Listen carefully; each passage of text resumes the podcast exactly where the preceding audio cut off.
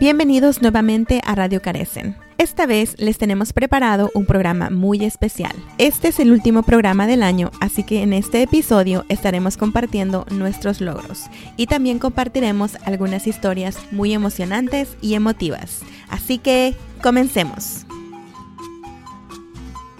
Bienvenidos al segmento de salud. Esta vez estaremos hablando acerca de el VIH y el SIDA. El primero de diciembre es conocido como el Día Mundial del SIDA. Durante esta fecha se recuerda a las personas que hemos perdido a causa del VIH y el SIDA, y también se celebran los avances en cuanto a las investigaciones del VIH y se intenta concientizar a las personas acerca de la enfermedad. Pero vamos a hablar acerca del VIH. ¿Qué es el VIH? Bueno, el VIH es el virus de inmunodeficiencia adquirida que ataca al sistema inmunológico del cuerpo. Hasta el momento, desafortunadamente, no hay una cura eficaz, así que la prevención sigue siendo la mejor manera de protegernos. Una vez que el virus se contrae, se tiene de por vida. Con un tratamiento eficaz, hoy en día una persona portadora de VIH puede vivir una vida normal y saludable. El virus del VIH se puede transmitir a través de las relaciones sexuales o al compartir agujas, jeringas u otros implementos para la inyección de drogas. Los líquidos corporales que transmiten el VIH, y esto es muy importante, eh, son la sangre, el semen, el líquido preseminal, las secreciones rectales, secreciones vaginales y la leche materna. El VIH no se transmite a través de la saliva. Existen varias herramientas de protección como el uso de condones de manera correcta, el no compartir agujas y la abstinencia. La única manera de saber si se es portador del VIH es haciéndonos la prueba. Existen varios tipos de pruebas para detectar el VIH. Las más comunes son las pruebas de anticuerpos, ya sea a través de una prueba bucal o de sangre. También se pueden utilizar las pruebas de antígenos y anticuerpos y las pruebas de ácido nucleico, las cuales se realizan a través de una muestra de sangre. Recordemos que el tener VIH no significa que tenga SIDA. El SIDA es la etapa más avanzada de la enfermedad, cuando no se recibe tratamiento o no se cuida la salud. Nos gustaría crear conciencia acerca del estigma y la discriminación que sufren algunas personas que viven con VIH. Las personas que viven con VIH no deben ser tratadas de manera distinta solo por su diagnóstico. Tampoco se debe rechazar o aislar a una persona que tiene VIH. El estigma y la discriminación afectan el bienestar emocional y la salud mental de las personas con VIH. Así que ya lo saben, juntos podemos hacer la diferencia.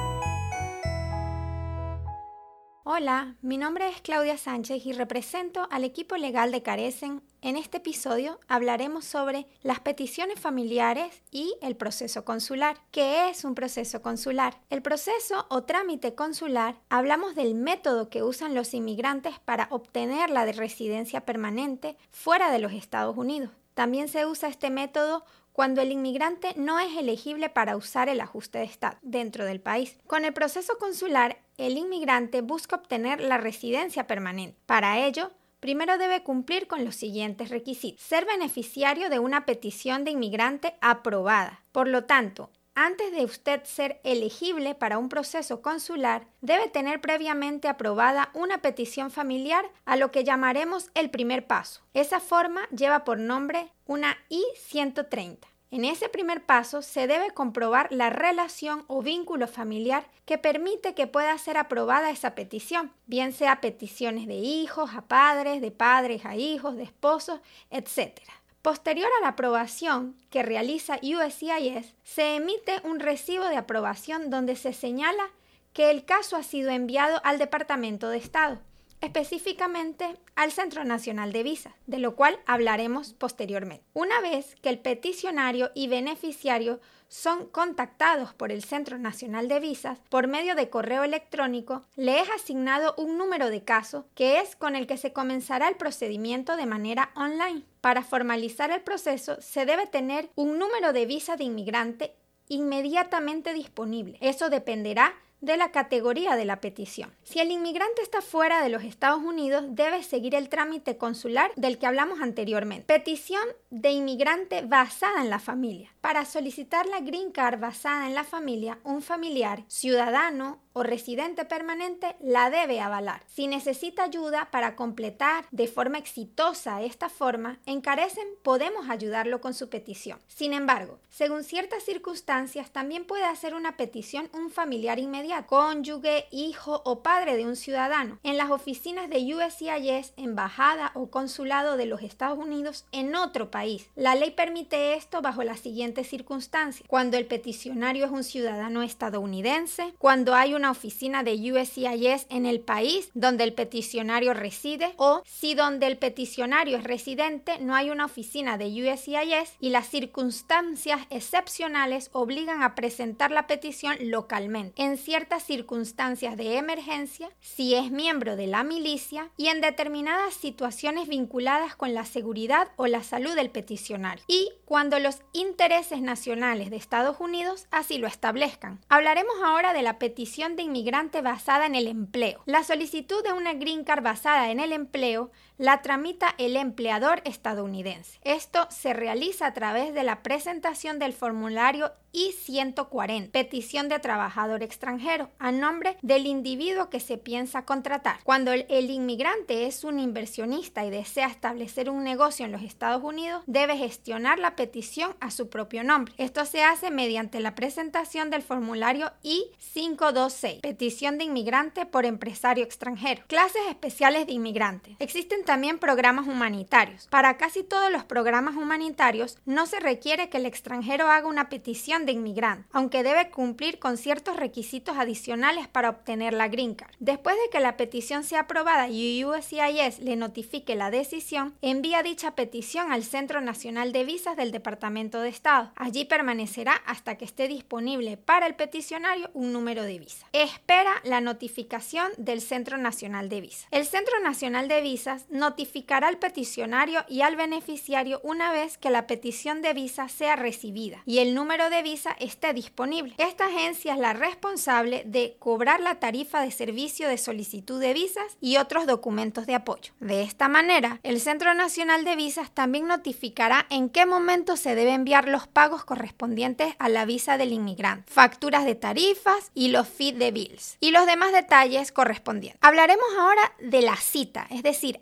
asistir a la cita. Al recibir la notificación de que la visa está disponible o también que la fecha de prioridad está vigente, la oficina consular le enviará una cita para la entrevista. El trámite del caso será completado por la oficina consular en el país del beneficiario, la cual decidirá si el beneficiario califica o no para obtener esa visa de inmigrante. El paso final sería el otorgamiento de la visa. Cuando el beneficiario recibe una visa de inmigrante, recibirá un paquete informativo, paquete de visa, de manos de un oficial consular. Este no debe ser abierto. El individuo debe pagar la tarifa de inmigrante de USCIS para generar la green. Se recomienda pagar la tarifa después de recibir el paquete de visa, pero antes de viajar rumbo a los Estados Unidos. Cuando el inmigrante haya llegado a los Estados Unidos debe entregar el paquete de visa al oficial de la Oficina de Aduanas y Protección Fronteriza de los Estados Unidos, CBP, en el puerto de entrada. Este oficial le examinará y determinará si es admitido como residente permanente en los Estados Unidos. Con este último paso, el inmigrante ya obtendrá el estatus de residente permanente, producto de una petición familiar. Recuerda que aquí en Carecen podemos ayudarlos y asesorarlos en materia migratoria. También podemos ayudarlos con las peticiones familiares que es un poco de lo que hablamos en este episodio, es decir, el primer paso, la aplicación de la forma I-130. Y una vez que esas aplicaciones estén aprobadas, también podemos ayudarlos con el segundo paso, que es el proceso consular del que hablamos anteriormente. Muchísimas gracias y espero que esta información haya sido de provecho para toda nuestra comunidad latina.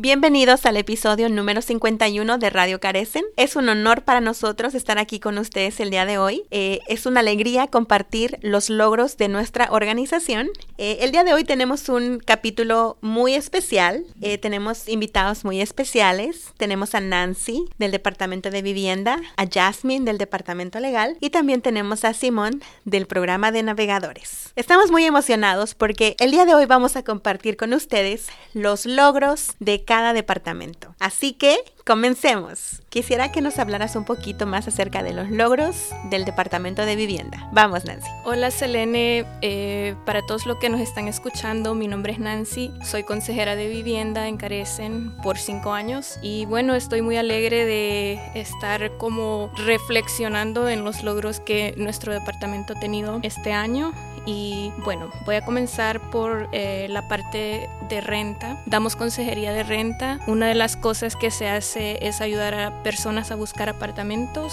También ayudamos a que le reparen los apartamentos. También hemos ayudado a varias familias a aplicar al programa de IRA, que es la asistencia con el pago de renta. En total ayudamos a 387 familias que recibieron consejería individual de renta. Otro de los servicios que da el Departamento de Vivienda es consejería de finanzas. También damos charlas de finanzas. Me encanta esa parte porque eh, es bonito educar a las familias a que aprendan cómo hacer un presupuesto, que aprendan cómo trabaja el crédito. Muchas veces eh, esas son cosas que funcionan diferente en nuestros países de origen. Entonces me, es una de las cosas que más disfruto en realidad. Eh, en este caso ayudamos a 70 familias con la consejería financiera y charlas de finanzas. También proveímos consejería para prevención de embargo, charlas de prevención de embargo a 43 familias y aparte trabajamos con la ciudad en el programa de ah, Homeowners Assistance Fund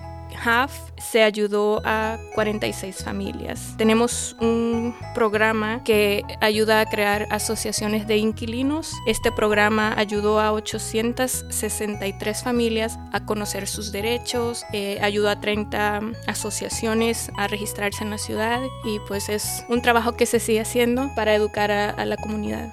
A continuación, quisiéramos compartir con ustedes una historia de éxito de parte del Departamento de Vivienda. Nombre es Jacqueline Cortés. estoy acá en la oficina de Carecen para bueno, informarles que por medio de la pandemia vimos muchas personas que nos atrasamos con la renta. Una de esas personas fui yo. Después, en ese lapso, pues me quedé con pocas horas y solo pagaba la mitad de la renta. Bueno, vine aquí a Carecen. Ellos me ayudaron a aplicar a, a ERA. Y bueno, espero pues que sigan dando fondos para la agencia carecen para que nos sigan pudiendo ayudar a nosotros. Tenemos que acercarnos, buscar ayuda, para eso están ellos y que Dios los bendiga porque sin ellos, con la ayuda de Dios y sin ellos no se podría haber realizado lo que hicieron conmigo. Vengamos acá y solicitemos esa ayuda. Les agradecería mucho y que Dios les bendiga. Gracias. Muchísimas gracias Nancy. Es maravilloso escuchar y sentir la pasión, ¿verdad? Con la que tú haces tu trabajo todos los días. El Departamento de Vivienda sin duda ha cambiado la vida de muchas personas en, el DMV. Eh, te agradezco mucho por compartir eso. Carecen cuenta con varios programas para ayudar a la comunidad migrante en, en el DMV. Y aquí tenemos a Simón. Simón, cuéntanos cuáles han sido algunos de los logros eh, que ustedes han podido eh, cumplir durante el programa. Gracias, Selene. Este fue un año muy positivo para los navegadores. Eh, pudimos ayudar a muchas personas este año, específicamente dando talleres en los que reciben una educación importante para adaptarse al país que están llegando. Uno de los talleres que nosotros damos específicamente es de salud. Dura cuatro semanas y en ese es el que brindamos más apoyo personalizado a, los grupos que asisten a ese, taller eh, y básicamente les ayudamos con la transición de los centros de refugiados hacia una vivienda más estable. También hemos eh, ayudado a 334 personas en los mini talleres que ofrecemos eh, esos mini talleres cubren temas muy diversos como cosas básicas como planificación financiera y comportamiento social, o sea, tipo de reglas y de convivencia y cívica, incluso algunas eh, cosas importantes sobre la política de este país, sino también cosas como la tecnología. Eh, y una de las cosas que más me emociona para el año que viene es la introducción reciente en el, en el, curso de tecnología sobre la inteligencia artificial y cómo personas promedio eh, que no tengan acceso a muchos recursos pueden utilizar eh, la inteligencia artificial a su favor para mantenerse, mantenerse como dicen, ahead of the game, eh, en, el, en, la frontera de lo que es importante. Sí, muchas cosas se han logrado y, y, aquí vamos. Y ahora quisiera ceder la palabra a Jasmine del Departamento Legal. el Departamento Legal fue uno de los primeros departamentos que fue fundado aquí en Carecen, así que tienen una larga trayectoria y año con año ayudan a muchísimas familias. Así que, Jasmine, cuéntanos acerca de los logros del Departamento Legal este año. Gracias, Elene. Gracias por la invitación al podcast número 51 y claro, como tú decías, Carecen tiene una trayectoria muy larga ayudando a las personas con el proceso ah, migratorio y este año tuvimos un año muy productivo. Pudimos asistir a 1.376 clientes, pudimos llevar alrededor de 2.087 casos y eso varía dependiendo del tipo de caso. Ah, tuvimos 917 ah, servicios breves que eso involucra a, los, a la renovación de residencia, renovación de permiso de trabajo, registración de TPS. Como te puedes dar cuenta, este año el gobierno extendió la registración de TPS para los salvadoreños, hondureños y nicaragüenses. También se agregó la registración y les otorgaron a las personas que entraron antes del 31 de julio de Venezuela a que se pudieran registrar por primera vez también hacemos los servicios de casos completos que le llamamos. Eso significa que nosotros hacemos las aplicaciones de I-485, que esas son las aplicaciones que se hacen para ajuste de estatus. Eso quiere decir que son las aplicaciones que se llenan cuando las personas ya pueden aplicar para su residencia. También las aplicaciones de peticiones familiares, que es cuando tienen un familiar ciudadano estadounidense cercano o ya sea residente permanente. Eso varía dependiendo la categoría, ya sea esposo o hijo menor de 21 años o también incluye a los hijos mayores de 21 años que no estén casados. Otro de los logros que podemos agregar al equipo legal es el taller de asilo que estuvimos haciendo este año, que fue muy exitoso porque pudimos hacer una revisión de 58 casos. Obviamente no todas las personas ah, calificaron, eso varió dependiendo del caso de cada persona, pero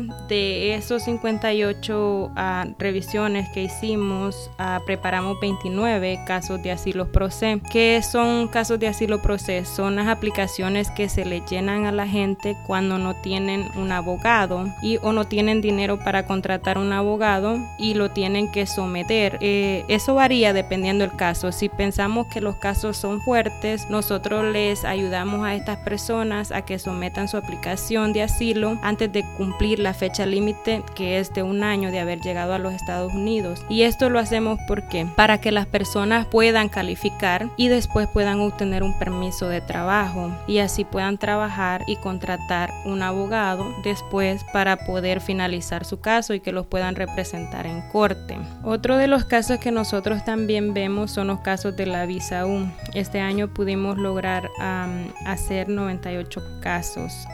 los casos de la visa U se basan cuando las personas han sido víctimas de un crimen, pero no se basa solamente en ser víctima de un crimen, sino que también las personas tienen que colaborar con la policía, hacer un reporte a la policía, denunciar el crimen y darle seguimiento para que la policía pueda cerrar su caso. Y después, una vez el caso esté cerrado, a nosotros le mandamos a pedir a la policía que nos firmen la I-98 suplemento B, que eso quiere decir que la policía sí está corroborando que esta persona colaboró con el caso, pero no todos los casos criminales o de los casos criminales que las personas han sido víctimas califican. Por eso siempre tenemos que ser cautelosos y darle revisión a los reportes de la policía. Bueno, y después de esto cerramos con unas historias de éxito que hemos tenido este año, historias que nos han tocado el corazón, hemos visto reunificaciones de hermanos, unos hermanos nicaragüenses que gracias al parol humanitario que el gobierno otorgó a las personas de Nicaragua se pudieron reunir y estar juntos